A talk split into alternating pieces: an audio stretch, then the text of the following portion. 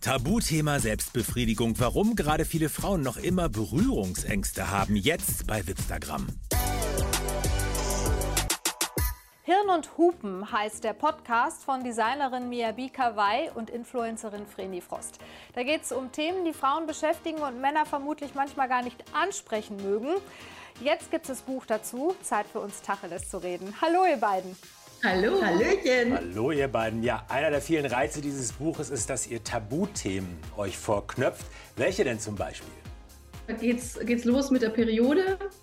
Ja, dann über das Thema Mutterschaft, was auch ein riesiges Thema ist, ob man überhaupt Mutter werden will oder nicht. Sexualität natürlich, sexuelle Unlust, aber auch die weibliche Lust. Das ist eine Menge. Ja, es ist eine Menge. Das Thema Sexualität spielt natürlich eine große Rolle bei euch im Buch, auch im Podcast. Warum ist das Thema Selbstbefriedigung für viele Frauen einfach noch so schwierig?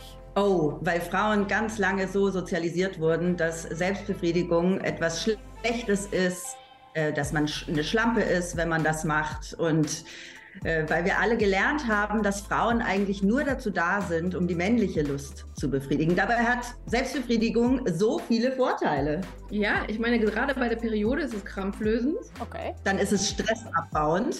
Also man kann wunderbar entspannen. Gerade vorm Einschlafen ist es großartig. Und es ist eigentlich elementar, um den eigenen Körper besser kennenzulernen, die eigene Lust zu erforschen.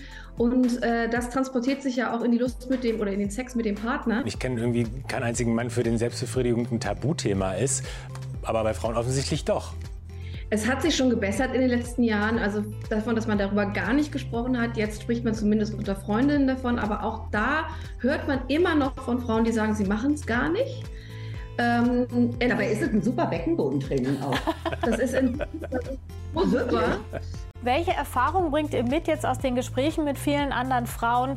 Gibt es so eine Art Anleitung, so sollte man es machen? Das ist so individuell wie unsere Körper selbst. Die einen legen lieber Hand an, die anderen nehmen lieber Toys, wobei bei Toys zu berücksichtigen ist, dass das Empfinden nachlassen kann. Also dass man quasi irgendwann nur noch mit dem Toy kommt. Deswegen sollte man es doch nicht zu oft benutzen und selbst Hand anlegen. Kommen wir aber nochmal zurück zur Frau, die vielleicht selber noch so ein bisschen damit hadert, sich selbst zu befriedigen. Gibt es da irgendwelche Tipps, wo ihr sagt, das sollte die Frau über sich selbst unbedingt wissen auf dem Weg dahin?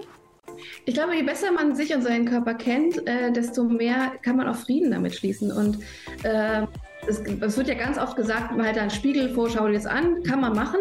Ich glaube auch, dass sich das Fühlen, Schmecken, Riechen fast schon wichtiger ist, weil das im Sex mehr vorkommt, als sich jetzt die eigene Vulva anzuschauen.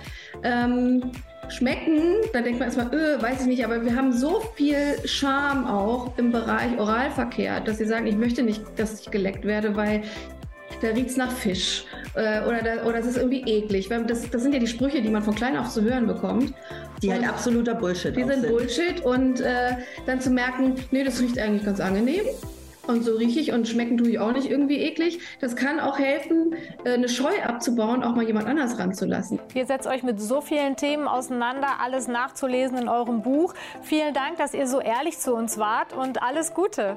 Viel Erfolg und auf ganz bald. Euch auch. Dankeschön.